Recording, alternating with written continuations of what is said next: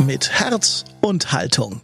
Dein Bildungspodcast für unterwegs und zu Hause. Ein Angebot der Katholischen Akademie mit der TU Dresden. Man kann von Solidarität nicht sprechen, ohne von Verantwortung zu reden. Heute die Corona-Pandemie. Eine Stunde der Solidarität? Hallo und herzlich willkommen bei Mit Herz und Haltung. Heute steht ein großes Wort im Mittelpunkt unseres Podcasts, nämlich Solidarität. Als Referenten begrüßen wir Holger Zaborowski. Er ist Professor für Philosophie an der Katholisch-Theologischen Fakultät der Universität Erfurt. Und bevor es jetzt sofort losgeht, wie immer der Hinweis, wir sind scharf auf eure Sicht der Dinge und euer Feedback.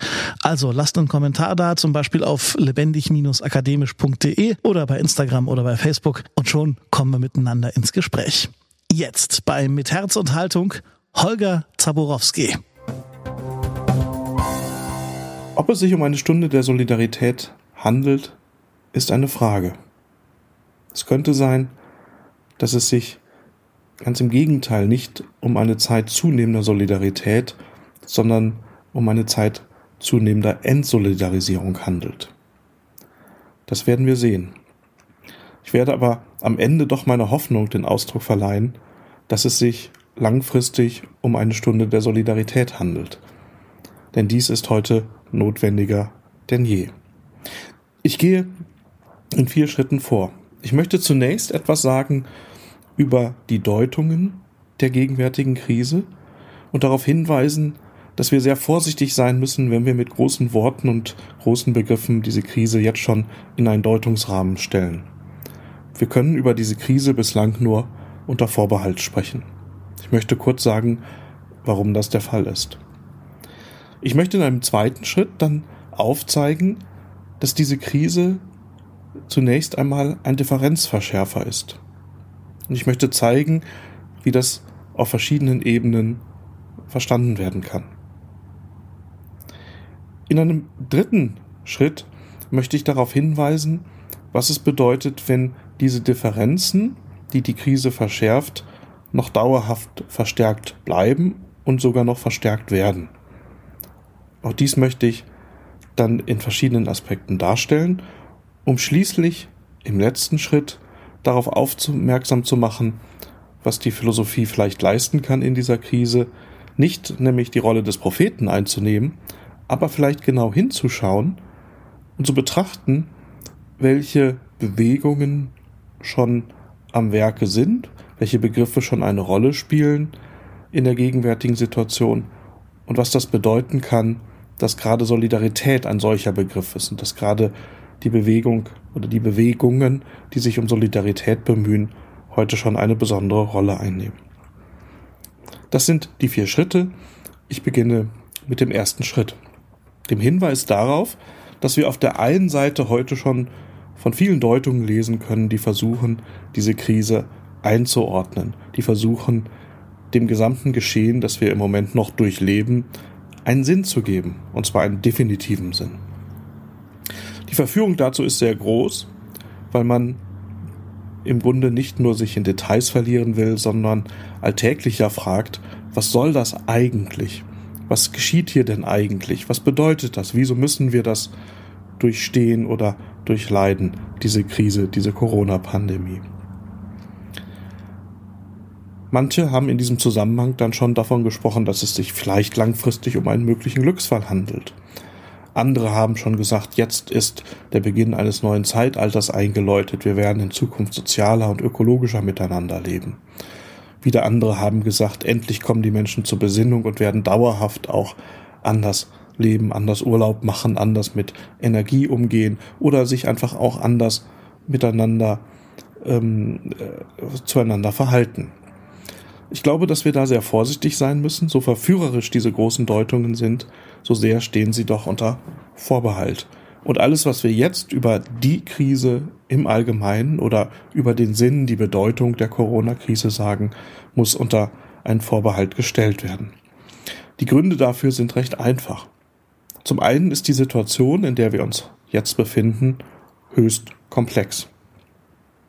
Sie ist nicht auf einen Nenner zu bringen Es gibt sehr viele verschiedene Aspekte, die zu berücksichtigen sind. Und damit eng verbunden ist der Tatbestand, dass ich die Krise aus sehr vielen verschiedenen Perspektiven betrachten kann. Das sehen wir in den Medien jeden Tag. Es macht eben einen großen Unterschied, ob ich die Krise aus der Sicht des Politikers, der Politikerin betrachte, mit politischen Interessen, politischen Augen und politisch, politischen Fragestellungen, oder ob ich die Sicht aus der, die Krise aus der Sicht der Medizin oder die Krise aus der Sicht der Wirtschaftswissenschaften oder der Wirtschaft oder die Krise aus der Sicht der Ökologie betrachte. Dann komme ich zu jeweils sehr, sehr unterschiedlichen Aussagen und ich sehe jeweils nur einen Teilaspekt dabei. Also, der erste Grund für dafür, dass wir über die Krise nur unter Vorbehalt sprechen können, also mit einer geforderten Vorsicht und auch Demut, ist, die Krise ist höchst komplex. Die Situation, in der wir uns befinden, ist äußerst ähm, schwierig zu deuten und eng damit verbunden. Der zweite Grund, dass es eben verschiedene Perspektiven gibt, die teilweise auch miteinander nicht vereinbar sind, um überhaupt über die Krise zu sprechen. Ein dritter Grund liegt darin, dass wir uns noch mittendrin in der Krise bewegen. Wir können also noch gar keinen rückblickenden ähm, äh, Ausblick halten oder wir können noch gar nicht uns über die große Frage nach dem Sinn der Krise wirklich verständigen, weil wir uns noch mittendrin bewegen. Wir wissen nicht, wie es weitergeht. Das heißt, die Deutung der Krise wird auch ganz stark davon abhängen, wie wir weiter damit umgehen mit dieser Situation, in der wir uns befinden. Und daher wird auch die Deutung von einzelnen Fragen, die im Moment noch recht zufällig ähm, uns erscheinen oder deren Antwort uns zufällig erscheint, abhängen. Sprich, wann wird ein Medikament gefunden oder eine Therapie? Wie viele Menschen werden im Herbst oder im Winter dieses Jahres ähm, sterben oder krank werden? All dies sind Fragen, die wir jetzt noch nicht klären können und daher können wir auch die Krise noch gar nicht deuten. Und damit ist ein weiterer Grund für unseren Vorbehalt verbunden, für den Vorbehalt, mit, der, mit dem wir über die Krise reden, dass nämlich immer auch Unvorhergesehenes passieren kann. Dass wir also gar nicht wissen, äh, was in den nächsten Wochen oder Monaten passieren kann, was dem gesamten Geschehen einen ganz vielleicht, einen dann vielleicht ganz radikalen Wandel ähm, zukommen lässt. Und es gibt noch einen letzten Grund, warum wir das, was wir sagen, unter einen gewissen Vorbehalt stellen sollten. Das betrifft nämlich die Tatsache, dass auch die Bewältigung der Krise, die verschiedenen Maßnahmen, die ergriffen wurden auf der politischen Ebene, der gesellschaftlichen Ebene, der medizinischen Ebene und vielen anderen Ebenen, dass all diese Maßnahmen äh, bislang auch unübersehbare Folgen beziehungsweise Nebenfolgen, an die niemand gedacht hat, haben. Auch das sollte man in den Blick nehmen, wenn es darum geht, über diese Krise zu sprechen. Sprich, jedes Reden über die Krise, jede, jeder Versuch einer Deutung, einer Sinnstiftung steht unter Vorbehalt und muss mit einer entsprechenden Vorsicht und Demut geschehen. Und trotzdem bedeutet dies, dass man nicht einfach nichts sagen kann, aber man kann in dieser Vorsicht oder in dieser Demut darauf aufmerksam machen, dass die gegenwärtige Krise ein Differenzverschärfer ist. Was bedeutet das? Nun, es bedeutet zum einen, dass eine solche Krise, wie wir sie jetzt durchleben, nicht ein großer Gleichmacher ist. Die Krise führt nicht dazu, dass alle gleich behandelt werden oder in gleicher Weise unter dieser Krise leiden. Gerade am Anfang, im März oder auch noch im April diesen Jahres, äh, hat man das auch gelegentlich gehört, dass nämlich Krisen Gleichmacher seien, dass nun wir in besonderer Weise uns der Tatsache bewusst werden, dass wir alle gleich sind. Das hätte damals schon im März oder im April ähm, äh, hätte sich das sehr leicht als falsch und als eine problematische These zeigen können. Vor allen Dingen auch, wenn man sich in die Geschichtsbücher vertieft hätte und vergleichbare Krisen aus der Geschichte angeschaut hätte. Derlei globale Gesundheitskrisen, Pandemien, wie wir sie jetzt erleben, sind in der Regel keine Gleichmacher oder beziehungsweise nur in einer Hinsicht Gleichmacher. Sie sind aber vor allen Dingen in vielen Hinsichten Differenzverschärfer. Das sehen wir leicht, wenn wir auf der internationalen Ebene sehen, dass eben reichere Länder es wesentlich einfacher haben, diese Krise zu bewältigen, als arme Länder. Es zeigt sich ganz schnell, dass die Qualität des Gesundheitssystems wie auch die Qualität der individuellen Gesundheit, beides ist ja eng miteinander verknüpft, eben eine ganz große Rolle dabei spielt, wie ein Land, wie auch ein einzelner Mensch diese Krise bewältigt. Und es ließen sich noch andere Faktoren nennen, die darauf hinweisen, dass auf der internationalen Ebene ähm, äh, es einen doch großen Unterschied macht, wo man wohnt, beziehungsweise ähm, wie man lebt, wie man dann mit der Krise umgeht oder darauf reagieren kann. Erstmal auf der nationalen Ebene, aber das gilt auch auf der individuellen Ebene so. Das heißt, auch in einem Land wie Deutschland macht es auf der individuellen Ebene einen großen Unterschied, ob man Geld hat oder nicht oder welchen Beruf man ausübt, wie man mit dieser Krise um, umgeht und wie sehr man unter dieser Krise leidet. Es gibt Menschen, die gar nicht oder kaum darunter leiden, weil sie über eine beträchtliche finanzielle Sicherheit verfügen, weil sie sich über ihren Beruf oder ihre berufliche Zukunft nicht sorgen müssen. Und es gibt andere, die von Anfang an durch die Corona-Pandemie in eine große existenzielle, in eine finanzielle, in eine wirtschaftliche, aber auch in eine psychologische Unsicherheit äh, versetzt wurden, die bis heute anhält. Das heißt, alles spricht dafür, dass die Krise auf verschiedenen Ebenen bestehende Differenzen verschärft und dass das gleichmachende Element einer solchen Krise, dass alle in einer bestimmten Weise vor bestimmten Dingen Angst haben, gegen diese Differenzverschärfung eigentlich in den Hintergrund rückt.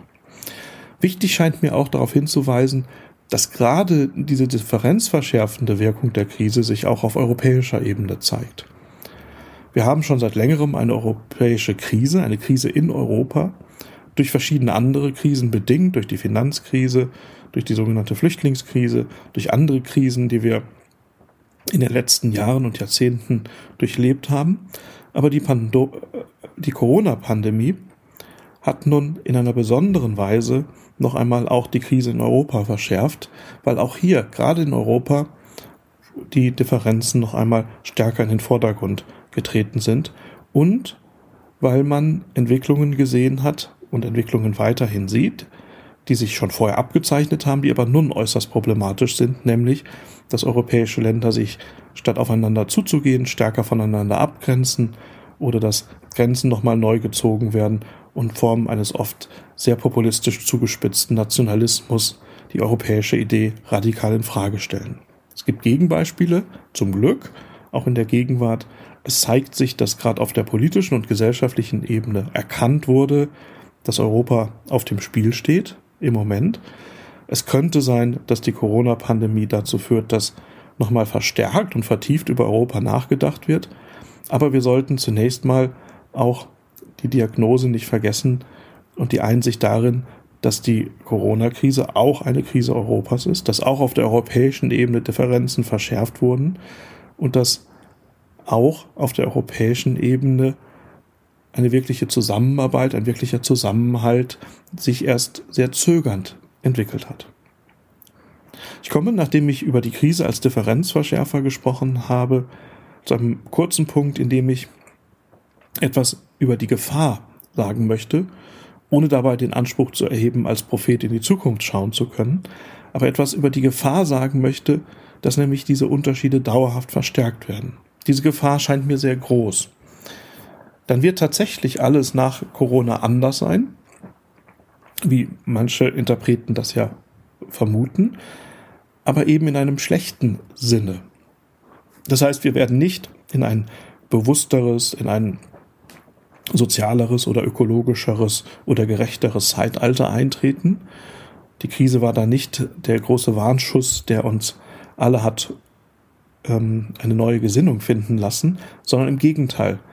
Die Differenzen wurden verschärft und sie werden auch nach der Krise dann noch stärker werden.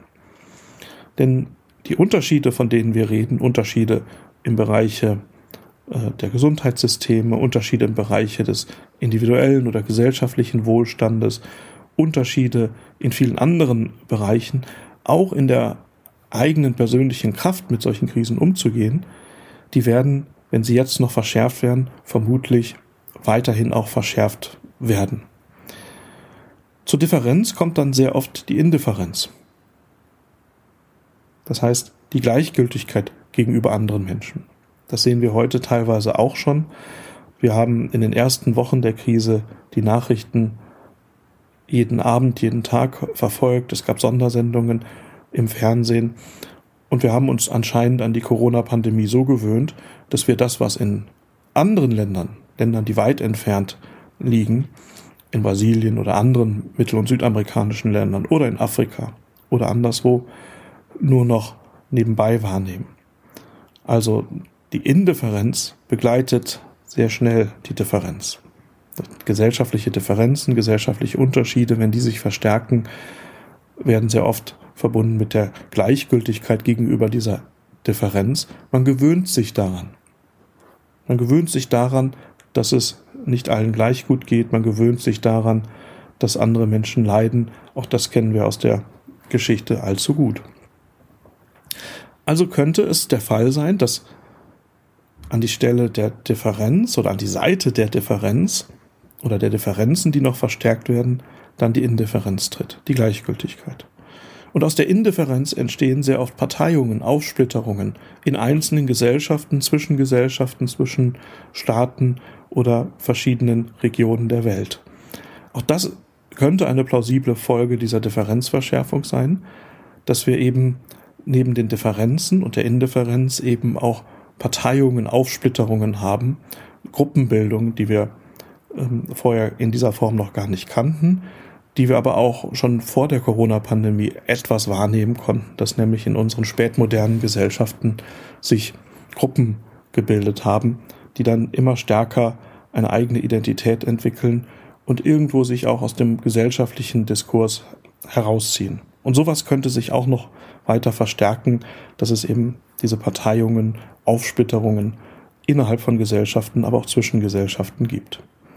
Und das kann dann wiederum bedeuten, dass diese verschiedenen Gruppen oder Parteiungen, die gleichgültig den Differenzen in Gesellschaften, zwischen Gesellschaften gegenüberstehen, nicht einfach friedlich nebeneinander leben, sondern dass es gerade zwischen diesen Gruppen dann auch zu Konflikten auf der europäischen, auf der globalen, aber auch auf der nationalstaatlichen Ebene kommen kann. Von manchen diesen, dieser Konflikte haben wir vielleicht noch gar keine Vorstellung. Andere Konflikte zeigen sich schon ansatzweise in verschiedenen Ländern dieser Welt. Das heißt, die große Gefahr könnte tatsächlich sein, dass wenn die Unterschiede, die wir jetzt erleben, die jetzt verschärft werden, wenn diese weiter und dauerhaft verschärft werden, dass zu den Unterschieden die Indifferenz tritt, die Parteiungen, die Bildung von Gruppen, Parteien, die Aufsplitterung der Gesellschaft in einer Weise, dass die Einheit der Gesellschaft aus dem Blick gerät, dass also der Teil sich dem Ganzen entgegenstellt und nicht mehr das Gesamte, das Gemeinwohl, das Ganze der Gesellschaft im Blick hat. Und dann auf dieser Grundlage die Gefahr, dass es zusätzlich zur Indifferenz oder eben zur Aufsplitterung äh, innerhalb von Gesellschaften oder zwischen Gesellschaften auch noch zu Konflikten kommt. Und so stellt sich dann schon die Frage heute, was zu tun ist. Denn wenn es diese Gefahr gibt, wäre es fahrlässig, heute nicht zu handeln. Oder zunächst einmal nicht zu überlegen, was man tun könnte. Und ich möchte, wie gesagt, nicht die Rolle des Propheten einnehmen, das steht der Philosophie nicht zu, aber der Philosoph kann hinschauen, kann versuchen zu beschreiben, was sich gerade entwickelt, kann aufmerksam machen auf vielleicht noch leise Stimmen, die aber mehr Aufmerksamkeit bedürfen oder die stärker in den Blick genommen werden sollten. Und eine Stimme, die sich auch seit März, April diesen Jahres immer wieder artikuliert hat, ist eine Stimme, die nach Solidarität gerufen hat. Es gibt ein neues Interesse, auch das ist schon etwas länger der Fall, es gibt ein neues Interesse an Solidarität.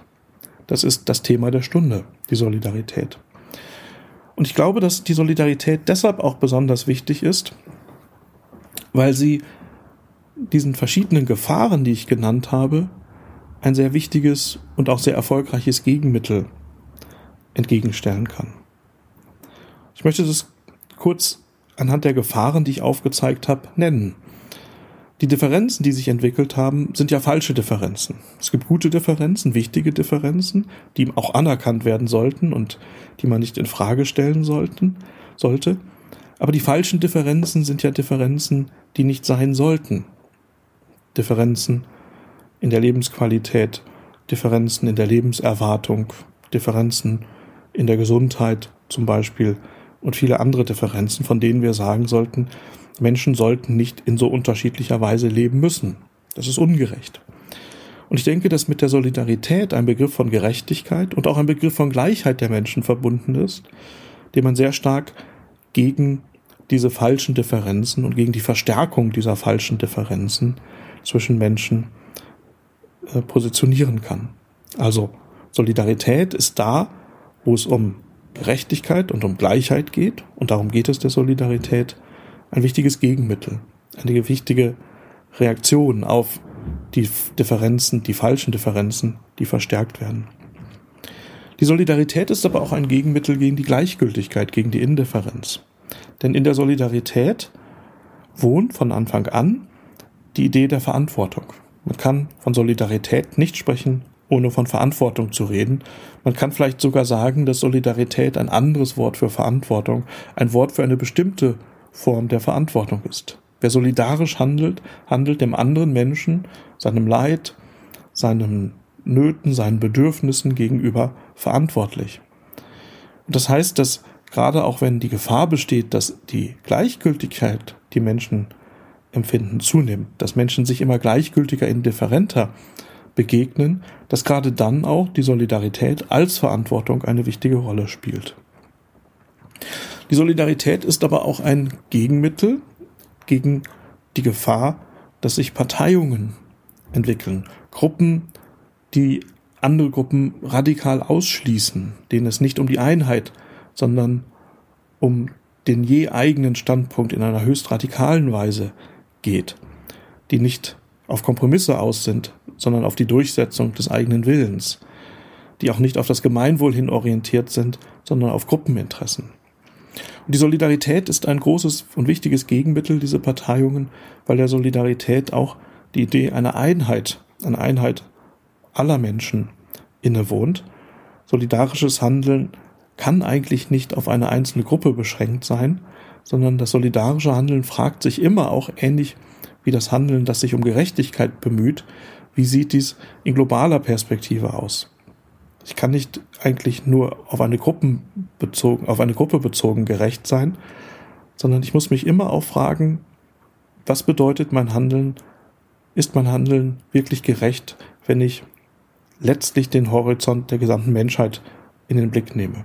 Das sind Fragen, die der Idee der Gerechtigkeit innewohnen und sie wohnen auch der Solidarität inne, dass letztlich, auch wenn das oft vorkommt, die Solidarität nicht gruppenspezifisch verengt werden darf, sondern dass in ihr auch dieser Blick auf die Menschheit oder die Einheit der Menschheit liegt.